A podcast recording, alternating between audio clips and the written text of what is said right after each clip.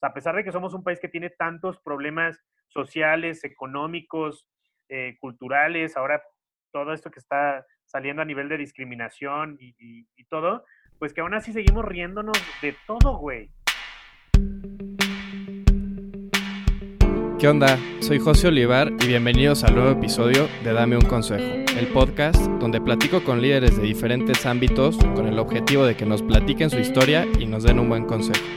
El día de hoy vamos a platicar con Manu Espinosa, también conocido como Manu Manuti. Manu es freelancer y creador de contenido en medios digitales. Él cuenta sus historias en su página de Instagram y a través de su food blog Gordos por el Mundo, la página que tiene en conjunto con su amigo Alan por el Mundo. Espero que lo disfruten y sobre todo que se lleven un buen consejo.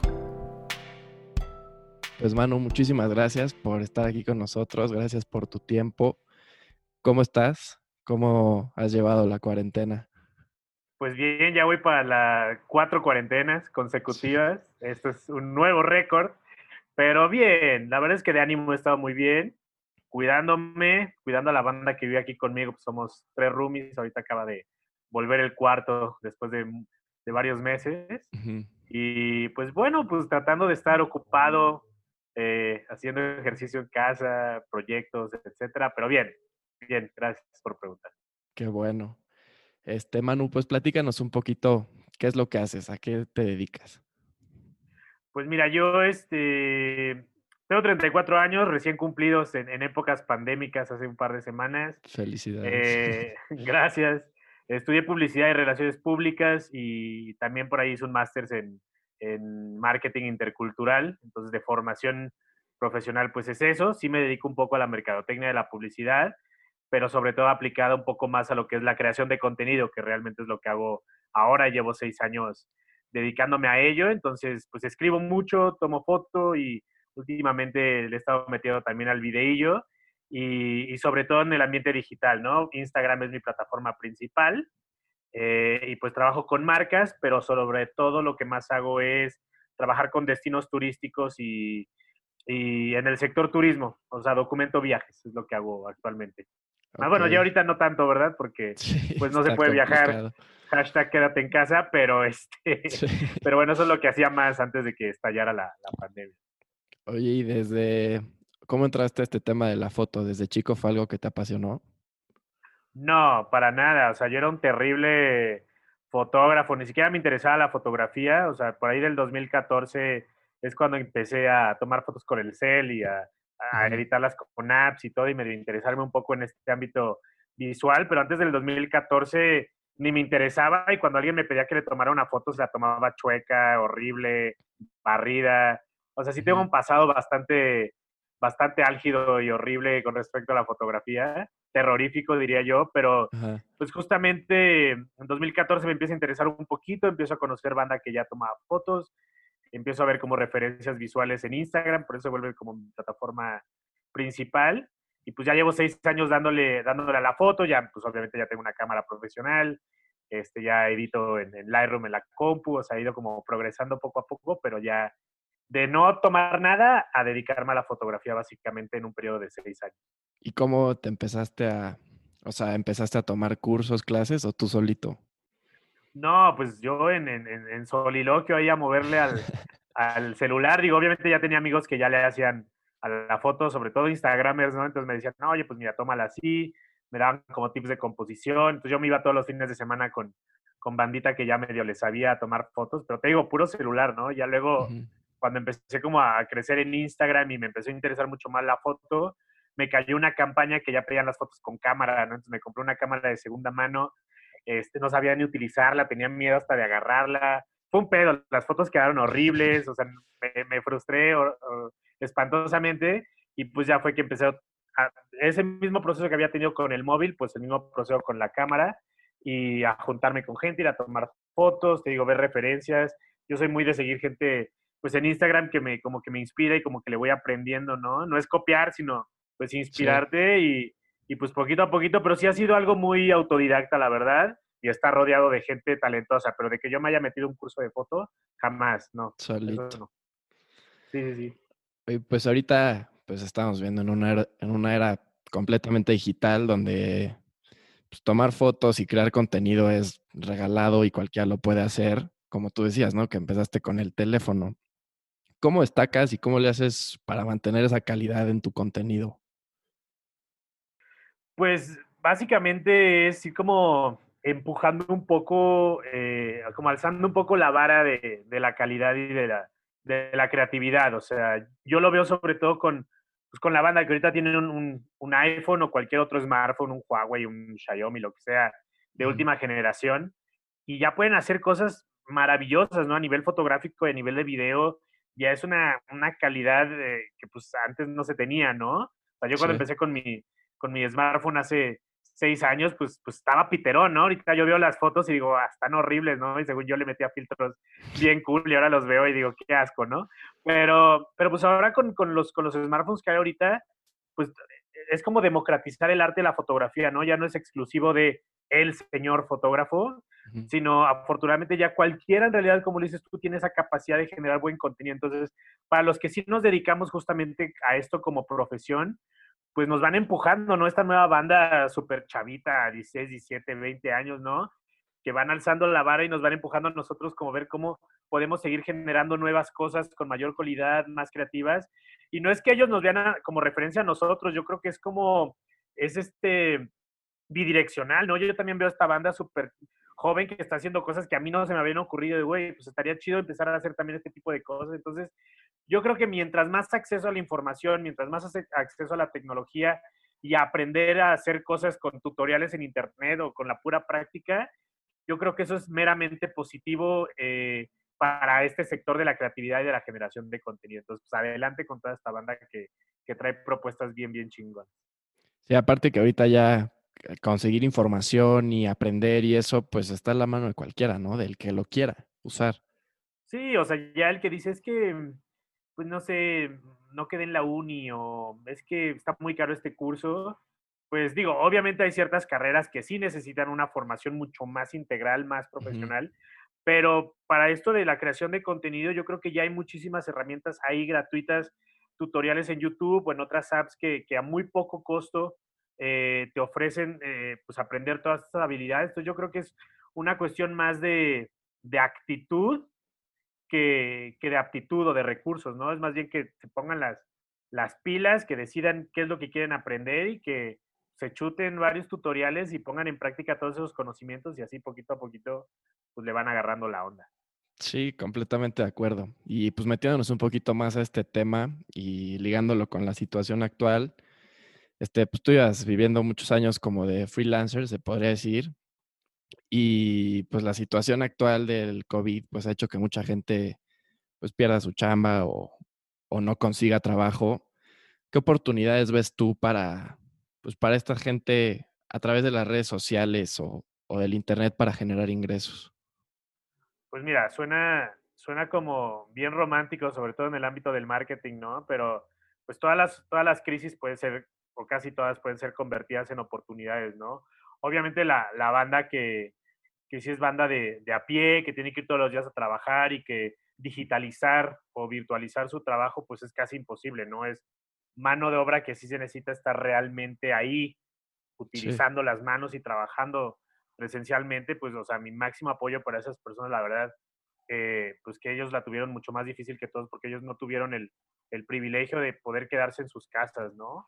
Para aquellos que, que realmente sí, pues pues la oportunidad fue justamente el digitalizar los proyectos, ¿no? Ver la manera de, lograr lo que ya hacían, tal vez eh, físicamente, pues hacerlo a través del Internet, ¿no? Caso personal, yo, por ejemplo, pues antes no daba tantos cursos online, ahora pues me salió dar muchas clasecitas en línea, algunos workshops para un par de universidades, este, Obviamente los shootings fotográficos los he tenido un poco restringidos, pero pues he visto la manera de crear contenido aquí en mi casa, o disminuir la movilidad, la movilidad a lo máximo, ¿no? La verdad es que estuve tres meses encerrado en mi casa y ahorita ya he aceptado algunos proyectos que voy, tomo fotos y me regreso a mi casa, obviamente cubrebocas, distanciamiento social, como se puede. Entonces yo creo que todas esas personas deben empezar a, a ver cómo pueden justamente modificar o adaptar sus modelos de negocio a uno que sea preponderantemente virtual o digital, ¿no? Por ejemplo, todos los que no tenían e-commerce, desde restaurantes hasta otro tipo de negocios, pues desarrollaron sus sitios de e-commerce para poder vender en línea, ¿no? Eh, durante, durante la pandemia. Entonces, simplemente es más o menos salirse un poco de la caja y pensar cómo adaptar sus modelos de negocio a las condiciones actuales. Pero pues cada uno tiene sus posibilidades y sus, su flexibilidad, porque hay algunos que realmente está muy complicado virtualizar el, negocio. ¿no? ¿Y has encontrado alguna oportunidad eh, que igual y no te habías dado cuenta antes durante esta pandemia que vas a adaptar ya para lo que sigue?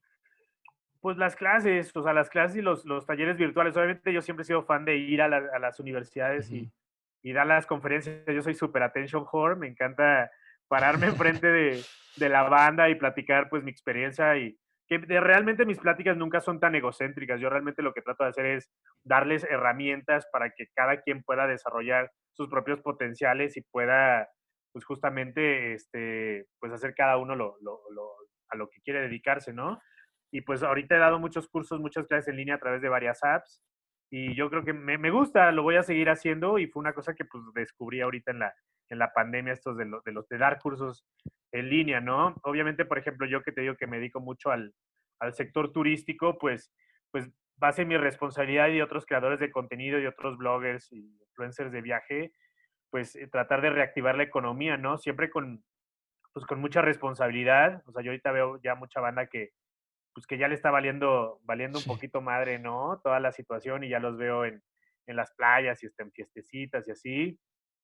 Entonces yo siento que es importante sí empezar a apoyar el sector turístico, pero empezar de una forma más gradual, quizá, te digo, con las recomendaciones de ir a lugares cercanos a tu casa, ¿no? Que estén a dos, tres horas, que te puedas ir en tu propio auto, acompañado de poquitas personas, si no es que solo.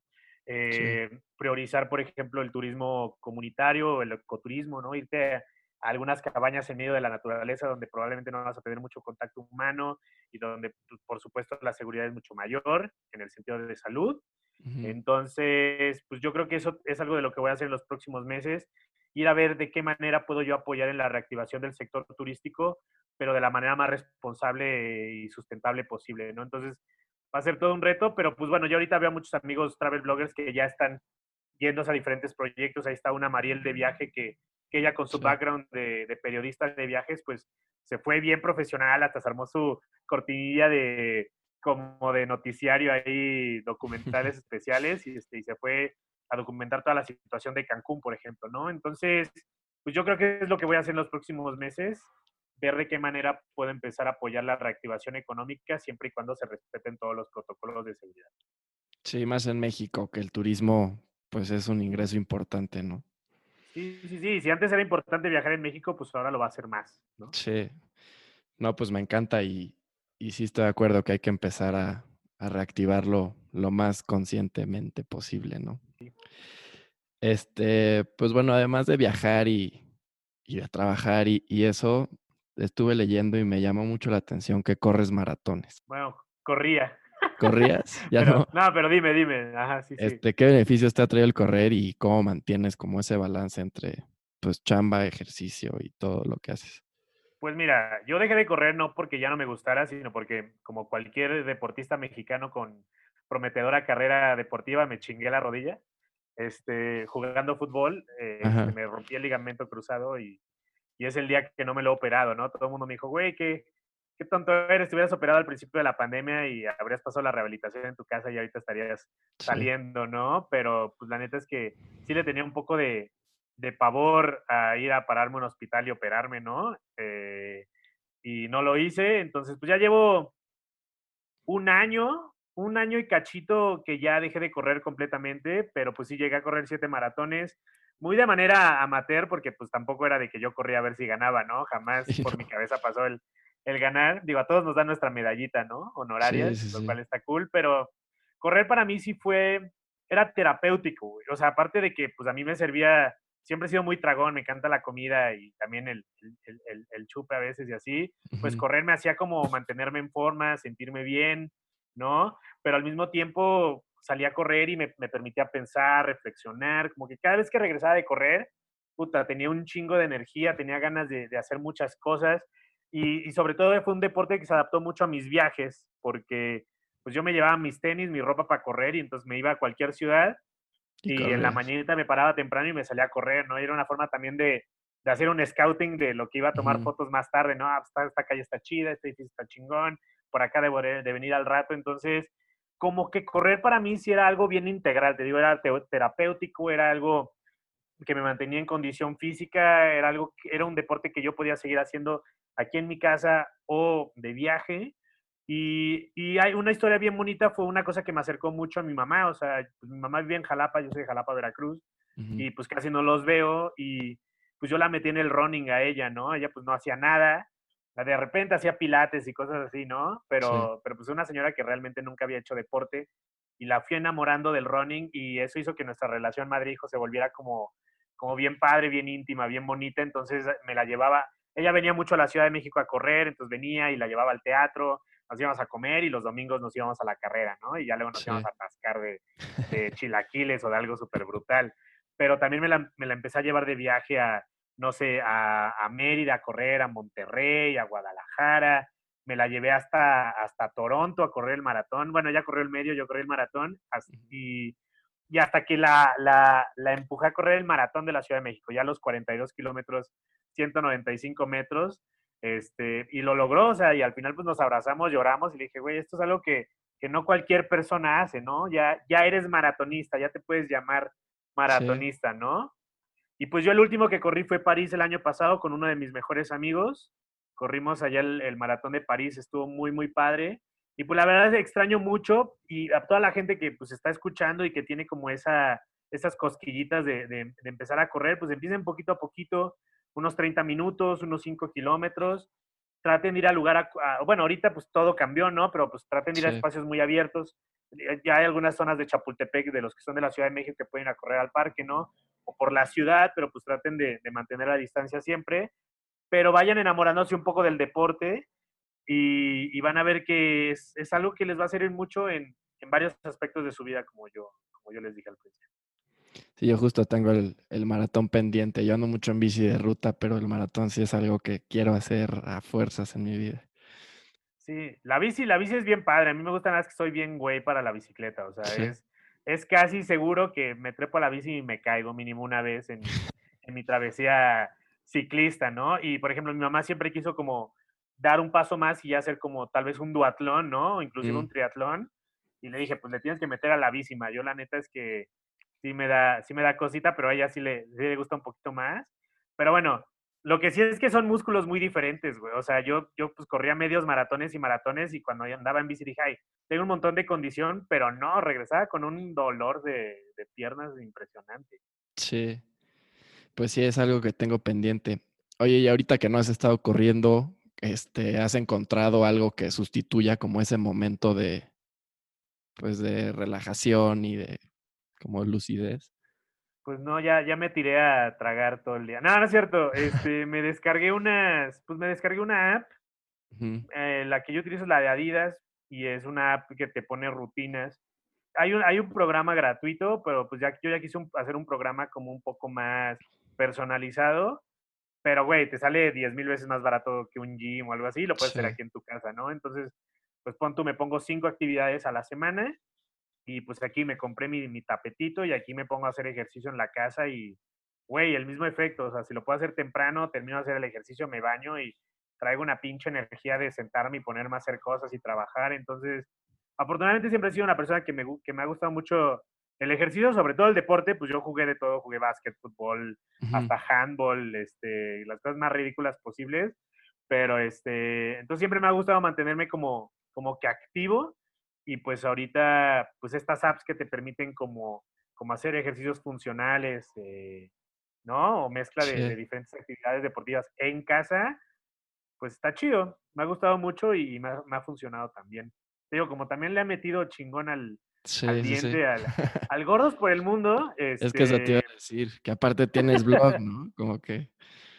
De comida, ¿no? Luego la banda dice, oye, güey, ¿cómo le hacen para tragar tanto? Y ¿no? Y pues, pues, digo, yo ahorita sí me está creciendo un poco el, el, cachete, pero, pero pues es una mezcla de, pues sí, o sea, como, como, como foodie, como blogger de comida, que es este proyecto alterno que tengo junto con, con Alan Estrada, acá Alan por el Mundo, que es el de Gordos por el Mundo, pues sí es meterle, ¿no? Al, al, diente y probar varias cosas, pero sí es importante pues también hacer actividad física, ¿no? Sí. Este, pues para, para equilibrar, porque si no, sí, sí va a ser Gordos por el Mundo lit. Sí, pues justo el otro día platicaba con, con Marco Beteta, que pues tiene la guía gastronómica aquí en México, y me decía que tiene una dieta o sea, casi no desayuna, no cena, porque para comer dice que come como si para todo el día, literal. Sí, no, yo, yo no me limito. La neta es que es como de, güey, yo voy a hacer mi desayuno, mi comida, mi cena y si tengo que reventarme una hamburguesa en la noche, pues ni modo, son, son gajes del oficio. No, pues, es el sacrificio que hay que hacer. No, pero pues este, pues no sé, a, mí me gusta y afortunadamente digo, he podido compensar, digo, no tengo un, no tengo un powers, ¿no? Si no, yo obviamente ya estaría subiendo yo mis fotos sin playera a, Instagram, o ya habría sacado mi TikTok y estaría bailando yo ahí semi encuerado, ¿no? Pero este, pero no, tranqui, lo importante es balancear y, y, hacer las cosas que te gustan. Y disfrutarlo, ¿no? Que también está delicioso si te gusta comer. Claro, claro. Ahorita, ahorita que justamente no hemos podido ir a gordos por el mundo de salir y comer, pues sí he estado probando mucha comida a domicilio y me, me ha llevado muy, gratas sorpresas. Sí, hay, hay muchísima oferta gastronómica aquí en México que luego no valoramos.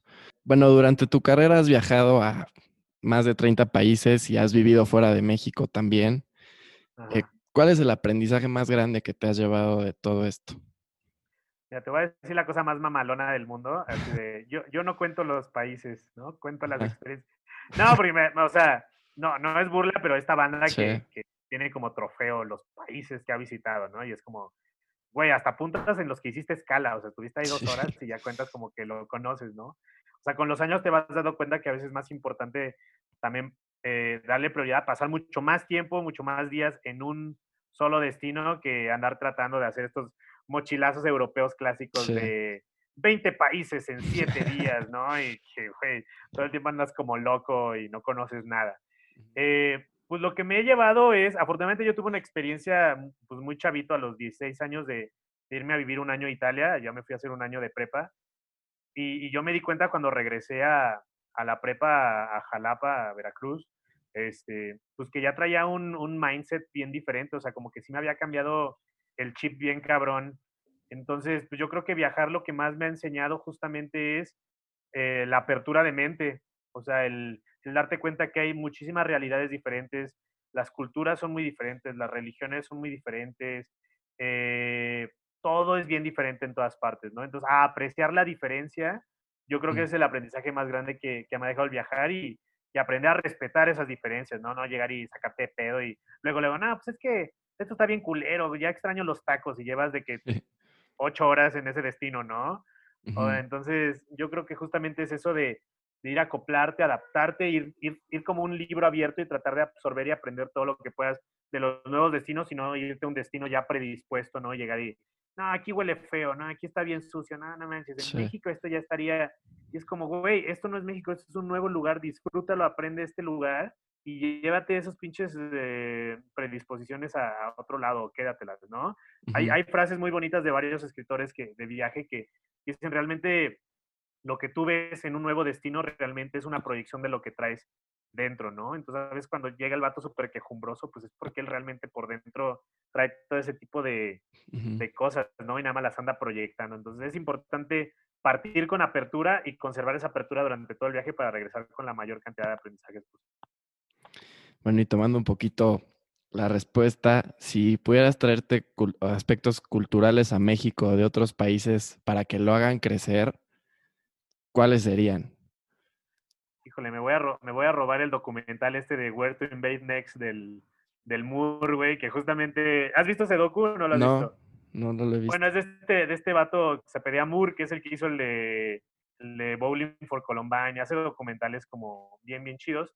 Y tiene un docu que se llama Where to Invade Next, que es como burlándose un poco de, del, del neocolonialismo y del imperialismo eh, estadounidense, ¿no? Entonces va a países bien chidos, como representando a Estados Unidos, de que los va a invadir porque se quiere llevar sus mejores cosas, ¿no? Entonces va, a Italia y ve toda, esta onda de la cultura de de las vacaciones y de que en Italia tienen como dos o tres horas de comida porque muchos italianos regresan a su casa a prepararse su comida, su pastita fresca y todo, ¿no? O va, va a Islandia y de ahí se quiere robar la, la, equidad de género, de cómo a nivel de CEO, la cantidad de mujeres y de hombres CEO pues es muy pareja, ¿no?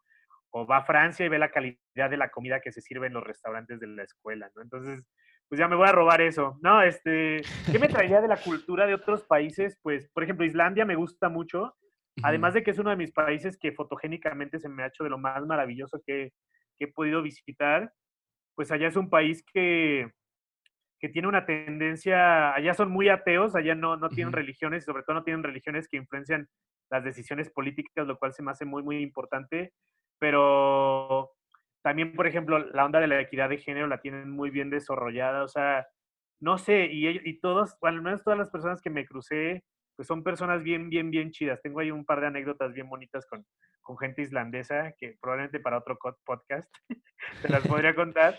Pero, este, pero, por ejemplo, de Islandia me traía eso de la equidad de género y de su acercamiento a la, a la religión. eh, ¿De qué otros aprendizajes de otros países? Pues es que en cada uno, te digo, son, son tan diferentes. Por ejemplo, cuando fui al sudeste de Asia, a mí todo se me hacía tan extraño y, tan raro, ¿no? Desde el hecho de cruzar una calle que, pues no podía porque me paraba en la esquina y pasaban 400 mil motos y yo no veía el momento en, el cual pasar y hasta que aprendí que es nada más cerrar los ojos y, cruzar, ¿no? Y toda la gente, y te pasan las motos alrededor, ¿no? Entonces, yo creo que de cada país hasta en, los lugares donde tengas malas experiencias puedes aprender nuevas cosas. Pero tendría que ir analizando país por país. La verdad, ahorita no, no, tengo un aprendizaje, pero, pero de cada uno me he traído. Y sobre todo, que he dejado amigos en, en, en, muchos lugares que he visitado. Yo creo que eso también son de las cosas más valiosas que me he podido traer de esos. Sí. Oye, y ahora al revés. ¿Qué aspectos de México crees que le pueden aportar a otros países fuera? O sea, en general. Pues yo creo que esa, esa conexión tan, tan ancestral que tenemos nosotros todavía, ¿no? O sea, por ejemplo, a nivel de gastronomía, o sea, sí siento que, que tenemos una, una riqueza gastronómica impresionante, muy maravillosa. Y que, y que a cada lugar, a cada pueblito que vas en México, te puedes encontrar uno, dos, tres platillos, pues que sí tienen sus similitudes con otros lugares, pero que en realidad o cambia la salsa, o cambia el ingrediente, o cambia el nombre, ¿no? También como... también es una tontería, como el pinche stand-up de Sofía Niño de Rivera, de cuando habla de la comida mexicana, que, que todo es lo mismo, ¿no? que todo es tortilla, salsa y queso, pero en diferente orden, diferente presentación, ¿no? Pero bueno, va mucho más allá de eso, ¿no? En realidad, en realidad pues, la gastronomía mexicana es considerada patrimonio mundial junto a otras muy pocas gastronomías mundiales. Entonces yo creo a nivel de comida es eso. Pero yendo un poquito más allá de lo trascendental, pues yo creo que es esa, esa todavía conexión que tenemos con nuestro pasado, ¿no? Con, con, con, esa civilización antigua. Entonces yo creo que pues muchos lugares deberían de tratar de, de revivir o, de, o de, de, generar a través del estudio antropológico esas conexiones bien chidas con, con su pasado. Y yo creo que de ahí pueden salir cosas bien, bien, bien bonitas. Y pues nuestro desmadre, la verdad es que somos bien desmadrosos, o sea, por ejemplo, nuestra cultura de la muerte, ¿no? O sea, bueno, de la muerte y de todo, de que todos nos burlamos, ¿no? O sea, a pesar de que somos un país que tiene tantos problemas sociales, económicos, eh, culturales, ahora todo esto que está saliendo a nivel de discriminación y, todo, pues que aún así seguimos riéndonos de todo, güey. O sea, nos burlamos de todo. O sea, ayer lo de la combi, o sea, sí, eso te iba a decir. Esta, esta cosa tan furiosa de, de que ah, por un, por un, por un lado dices, güey, qué bueno que le metieron una madriza al ladrón porque andamos bien mal a nivel de, criminalidad. Y por otra parte, ya llega un momento en que ya van dos minutos de madriza y ya hasta te empiezas a sentir mal por el, por el ladrón y dices, güey, estos cabrones traen tantos pedos que se desquitaron con este güey, ¿no? Y todos los memes que surgieron tan rápido y, y, o sea, me impresiona esa onda del mexicano de, de meterle como sarcasmo y burla a todo, ¿no? De reinos de nosotros mismos.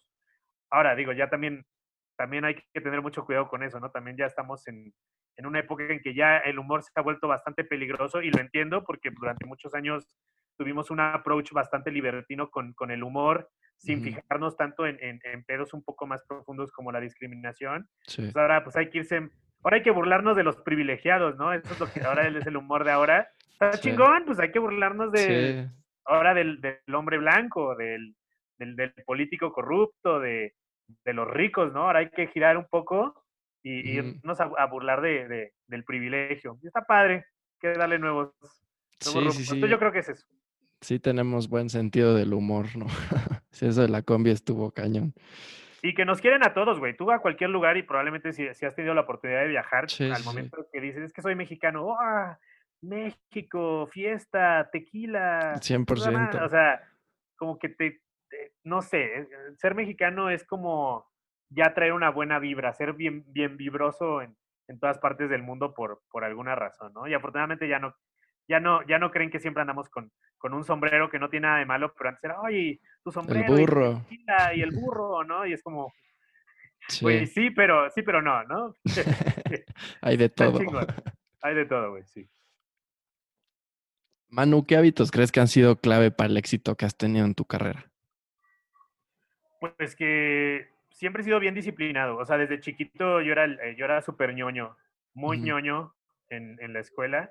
Este, bien matado y siempre fui primer promedio y esas cosas, hasta la escolta. Bueno, la escolta no me pusieron porque como siempre he sido muy chaparro también, a pesar de que tenía el promedio, güey, no, no, no encuadraba yo en las alturas de, la, escolta. De la, escolta, entonces fracasé como, como niño de la escolta, pero, pero más allá de eso, pues en la universidad, o sea, todo, todo lo que he estudiado siempre he sido bien disciplinado y justamente esa disciplina que estuve en la escuela, pues se ha, se ha permeado en, en, todo lo demás que he hecho ahora, ¿no? Entonces, pues, yo soy bien, bien proactivo, entonces, aunque sea freelancer, pues siempre me, despierto temprano, me pongo a checar los, los mails, pendientes, calendarizo todo lo que tengo que hacer, eh, ando escribiendo mails de proyectos en los que quisiera trabajar, o sea, yo no ando ahí esperando, ay, voy a esperar a que una marca me contacte a ver si hago colaboración con ellos. No, yo ando ahí chingando todos los días, oye, me gustaría trabajar contigo, me encanta lo que haces, ya vi que lanzaste nueva campaña, está bien cool, o oye, me gustaría trabajar en este proyecto, etcétera. Yo siempre he sido muy proactivo en ese sentido y, y entrego muy bien. O sea, al momento en que trabajo ya a, una campaña o lo que sea, pues soy de, de entregar muy bien en tiempo y forma, de darle seguimiento. Entonces, yo creo que eso es lo que me ha ayudado mucho como freelancer en los últimos seis años, la disciplina y, la proactividad. Yo creo que esas serían como las dos cosas más importantes. ¿Hay alguna persona o algún personaje que ha sido referente en tu vida profesional o personal? Híjole, pues yo creo que el primero de todos sería mi papá, que a pesar de que no tengo una relación increíble con él, ha sido el que siempre me ha apoyado completamente a nivel académico y profesional. Inclusive cuando tuve que comprarme mi primer equipo fotográfico, fue el que me apoyó y fue un señor que trabajó siempre incansablemente, empezando desde muy abajo hasta, hasta tener el cargo más alto que se pudiera tener en, su ámbito laboral. Una persona muy inteligente, de muy mal humor, pero muy inteligente. Este, y yo creo que él fue, él ha sido una de mis principales inspiraciones en mi vida. Y de época reciente, en lo que hago, pues yo creo que, que sí, Alan Estrada, Alan por el mundo. Es que Alan Estrada como actor, pues sí me gusta mucho también. Sí. Eh, pero, pero me gusta más su, su, faceta de Alan por el mundo, porque sí ha sido una persona que me ha inspirado mucho justamente en esta onda de, de trabajar incansablemente, de ser muy congruente, de ser bien consistente, de hacer contenido maravilloso, pero siempre ser una persona de valores y siempre mantener los pies en la tierra. Entonces yo creo que él me ha enseñado muchas cosas a nivel humano y a nivel profesional. Entonces yo lo veo como una de mis máximas inspiraciones. Bueno, ya si me vuelo, Roger Federer, que es mi ídolo de toda la vida. Sí, sí, que tuve la oportunidad de verlo el año pasado cuando vino a México y bueno, en la Plaza México. horrible. Sí, pero lo, lo, luego te tendría también que contar esa historia porque acabé yendo al entrenamiento que dio en la mañana, pero yo no sabía que iba a ir y terminé estrechándole la mano y lo abracé y no, pues, estuvo muy loco, pero es una historia que también después te tendré que contar. Pero bueno, él es como mi máximo ídolo a nivel mundial por, por también por cómo se ha conducido, por el talento que tiene, por el tipo de persona que es, por el tipo de atleta que es. Sí, es un ejemplo a seguir.